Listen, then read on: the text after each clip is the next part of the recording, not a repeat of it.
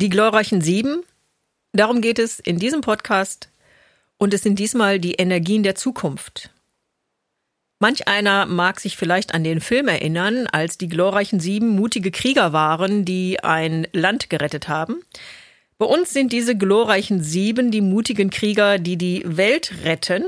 Und es sind Technologien, die uns mit Strom, Treibstoffen und mit Wärme versorgen.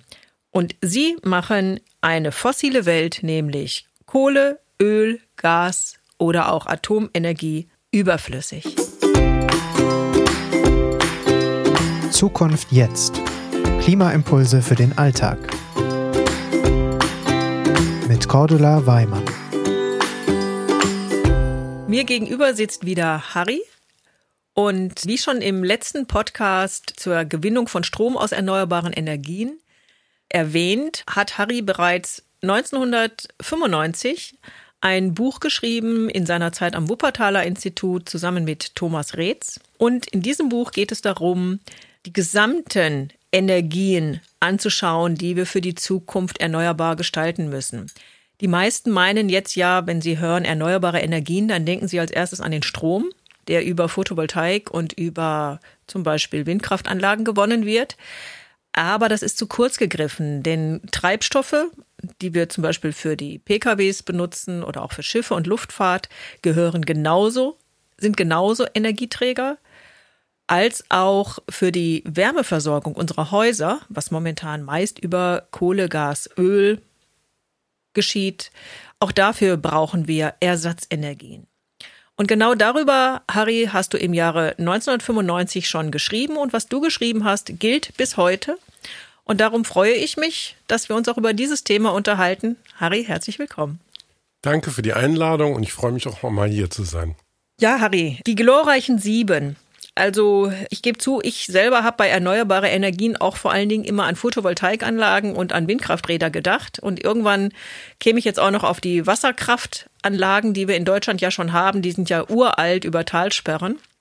Aber das sind nur drei von sieben. Und es geht ja wirklich auch darum, wenn man bedenkt, dass der Gebäudebereich mit, die Architekten sprechen mittlerweile mit einem Anteil von 40 Prozent an unserem CO2-Ausstoß, dass der Verkehr mit 18 Prozent Anteil an unserem CO2-Ausstoß mit Treibstoffen oder Treibstoffverbrennung, dann merkt man, da, dass das Riesengebiete sind und dass es mit nur Strom aus erneuerbaren Energien viel zu kurz gegriffen ist.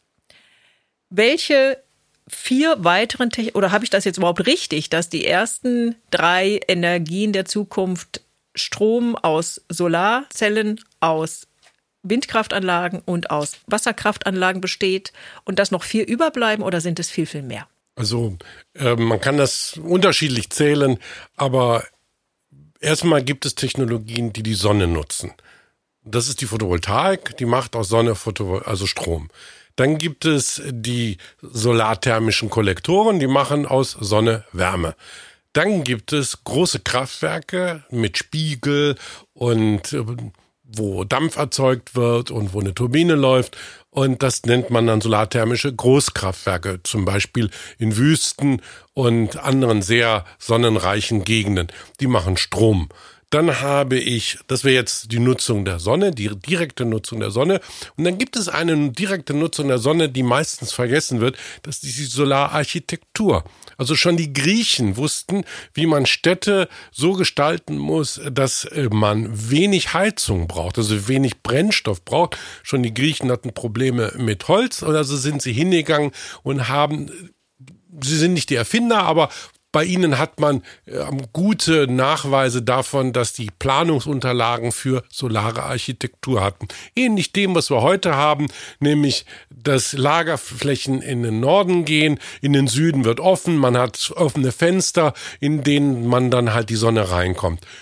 Dann habe ich jetzt gerade erwähnt, ähm, Heizung. Heizung, Biomasse. Biomasse ist ja das Älteste.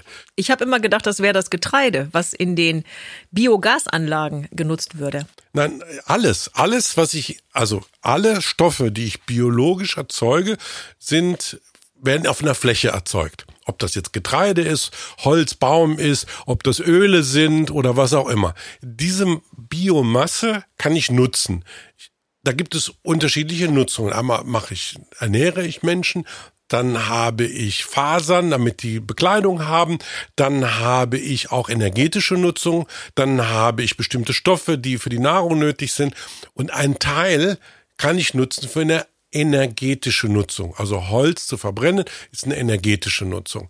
Und wenn wir die Frage stellen, wie viel Biomasse kann ich energetisch nutzen, dann ist das natürlich beschränkt dadurch, dass ich erstmal die Leute satt kriegen möchte, sie natürlich ernähren will und auch bestimmte Stoffe, die ich für unsere Gesellschaft brauche, vom Land her bekomme. Also Biomasse ist ein komplexerer Bereich.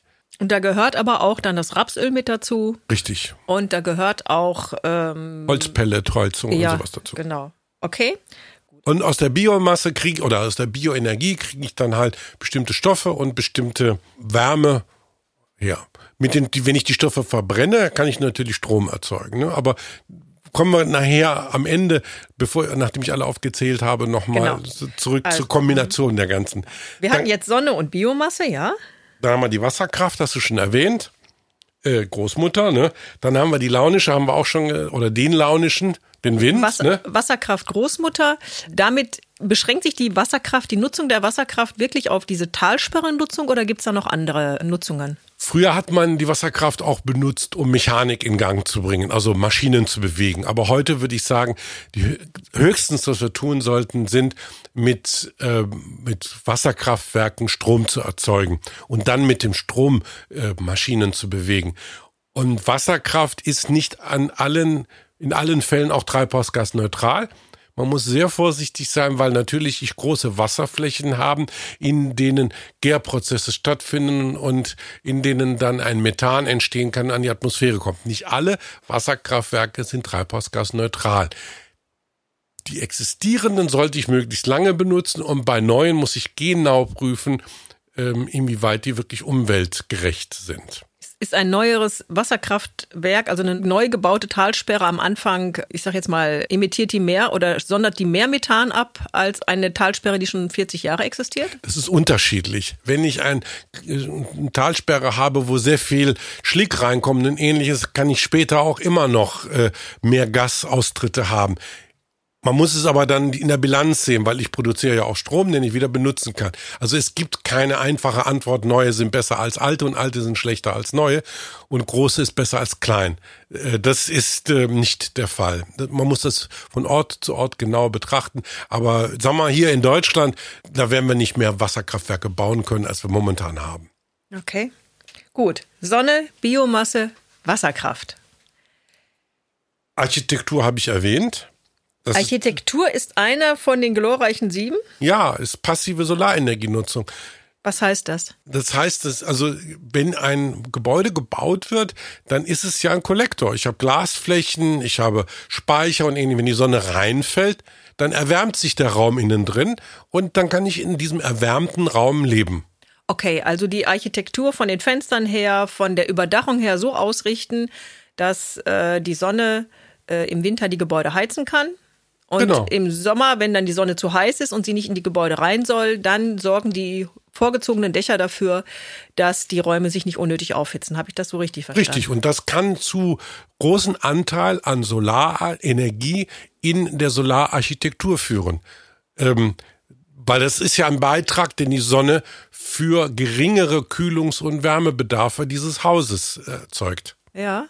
Ich meine, das kennt jeder, wenn die Sonne scheint, dass es im Wohnzimmer dann oder überhaupt in der Wohnung, wenn sie nach Süden ausgerichtet ist, im Winter viel, viel wärmer wird. Ja, das leuchtet ein. Also das ist Und Licht. Wenn ich dann noch hingehe und es, die Häuser so hinstelle, dass sie beleuchtet werden, dann brauche ich auch kein künstliches Licht. Da gibt es Modelle für. Ich kann hingehen, ganze Stadtteile ähm, aufbauen und aussuchen, so dass die Häuser, die einzelnen Häuser möglichst optimal beleuchtet sind. Und das einzelne Haus kann auch so gestaltet werden, dass es möglichst viel Energie von der Sonne bekommt. Okay. Das alles umfasst den Bereich Architektur. Jetzt fassen wir nochmal, also was, was haben wir jetzt bereits? Wir sind jetzt bei Wir sind jetzt einmal, haben wir die Wasserkraft, die Biomasse, dann haben wir die Solararchitektur und passive Solarenergienutzung, wir haben die thermischen Solarkraftwerke, wir haben die Photovoltaik, die Primadonna und jetzt fehlt uns noch der launische, den Wind. Der Wind ist der siebte quasi. Ja, genau. Das sind die Windkrafträder. Ich kann aber auch damit Schiffe fahren, Dinge bewegen und ähnliche Sachen. Ne? Mit dem Wind. Mit dem Wind, ja Klar, klar. mit dem die, Segel. Mhm. Die älteste Anwendung des Windes, ne? So. Das sind die sieben. Und eins haben wir vergessen noch: die Geothermie, die Erdwärme. Vulkane zum Beispiel, ne? Das ist äh, oder wenn ich äh, mir äh, die Erdwärme unter meinem Haus benutze, um zu heizen, ne? Das, die haben wir jetzt vergessen. So, dann haben wir jetzt alle zusammen. Okay, so. Und damit können wir jetzt komplett unseren Stromverbrauch abdecken, unseren Treibstoffbedarf, also Benzin, Diesel und was man sonst noch so tankt. Sowohl für die Luftfahrt als auch für die Straße als auch für die Schifffahrt. Ja, aber ich würde nicht in Benzin und Diesel gehen. Wir haben ja schon bei dem anderen Podcast über die Autos und die Elektromobilität darüber gesprochen. Und es ist zukünftig besser, elektromobil unterwegs zu sein. Das heißt also, mit einem Elektroauto unterwegs zu sein. Nur mal zum Bild mobil zu sein. Ich würde jetzt gerne unterbrechen und einmal nachfragen. Also es macht keinen Sinn, Treibstoffe CO2-neutral zu erzeugen und unsere Autos wie gewohnt dann mit Wasserstoff oder mit Methan zu betanken. Richtig, richtig. Wenn ich in die Zukunft schaue, dann wird das, der, das Treibstoff der Zukunft erstmal Strom sein. Und dann in den Fällen, wo ich mit Strom nicht weiterkomme, werde ich künstliche Treibstoffe brauchen.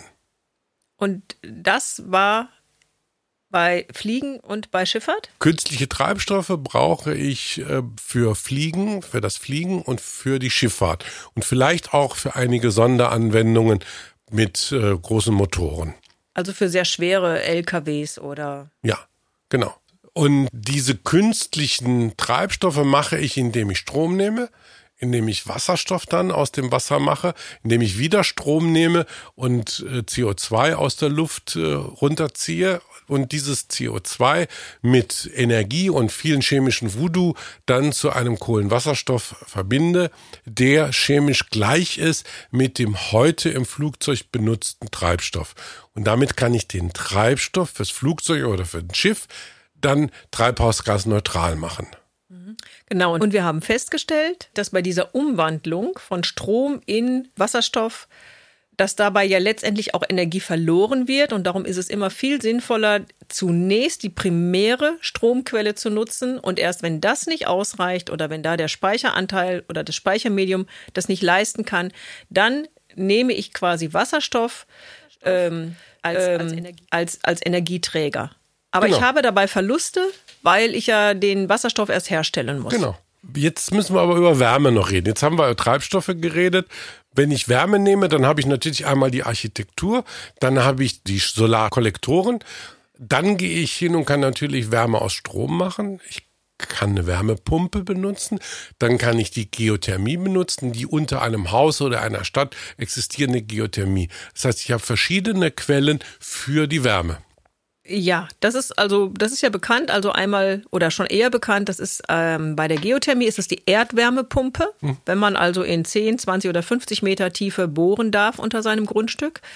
Und bei den anderen Wärmepumpen ist es ja die Luftwärmepumpe, die also die Luft aus der Umgebung nimmt und die Temperatur der Luft bis zu einer Differenz von 4 Grad, glaube ich, diese Differenz nutzt, um daraus Energie zu entwickeln, um die Heizung zu betreiben. Das wäre dann mit der Wärmepumpe gemeint. Ja, richtig. Und jetzt könnte man natürlich fragen, warum nicht gleich mit den Strom in, in, zum Heizen nutzen, weil ich mit einer Wärmepumpe aus einer Einheit Strom vier Einheiten Wärme mache. Und das, ich bin effizienter in einer Wärmepumpe, als wenn ich direkt den Strom verbrenne. Ne? So. Das ist in dem Bereich Wärme. Und dann müssen wir uns noch, also wir reden jetzt nur über Haus und Städte und ähnlichen. Industrie lassen wir mal außen vor. Da geht das alles auch im Prinzip. Und ähm, wichtig ist äh, bei diesen sieben Technologien auch noch, dass ich einen Teil dieser äh, Produkte, die aus diesen Technologien herauskommen, dann auch in anderen Ecken der Welt produzieren kann und zu uns her transportieren kann. Was meinst du damit? Ja, ich kann zum Beispiel im Süd, äh, südlichen Bereich äh, Europas Strom erzeugen und diesen Strom kann ich über das europäische Stromnetz zu uns bringen. Also Windanlagen in äh, Nordfrankreich oder was wir jetzt heute auch haben, was äh, wo die Dänen dran arbeiten. Die Dänen wollen einen Wind an viel Wind ausbauen auf ihrem auf ihrer Ostsee und dann ein Stromkabel nach Deutschland legen und uns mit Strom versorgen. Oder ich gehe hin und habe in irgendeinem Land, ist jetzt egal wo, habe sehr viel Strom oder sehr viel Wind und auch Wasser und mache dann dort Wasserstoff oder mache dann dort Methan ähm, für den deutschen Markt und den beliefere ich hierher. Und die verschiedenen Technologien ergänzen sich sehr gut. Harry, können wir mit diesen sieben Technologien alle in Deutschland erzeugten CO2-Emissionen ersetzen? Ersetz, ja, ersetzen ja. und vor allen Dingen, wie schnell geht das? Wie lange braucht es, bis wir das geschafft haben? Zwei Fragen also. Ja, ja, erstens einmal, wir können es, wir können es im Verbund, wir müssen intelligent vorgehen. Es ist ein anderes Energiesystem als das jetzige, ist mehr dezentral, viele unterschiedliche Technologien an unterschiedlichen Stellen. Ja, wir können es. Und wie schnell? Ja, ich denke mir 2040 ist die richtige Antwort. Wir hätten schneller sein können, wenn wir früher mehr erneuerbare Energien ausgebaut hätten, wenn wir früher sagen wir mal, besseren Gebäudebestand hätten, wenn wir früher weniger schwere Autos durch die Gegend hätten fahren lassen. So, es geht bis 2040. Wenn wir jetzt in den nächsten drei Jahren die entscheidenden Weichen stellen, kriegen ja. wir es bis 2040 hin. Ja. Harry, ich danke dir. Das sind Perspektiven. Wir haben die Chance. Wir sollten sie nutzen und dafür sollten wir uns alle einsetzen. Dass uns dieser Umbau schnellstmöglich gelingt, er sichert uns Lebensqualität. Ich danke dir. Ich habe zu danken.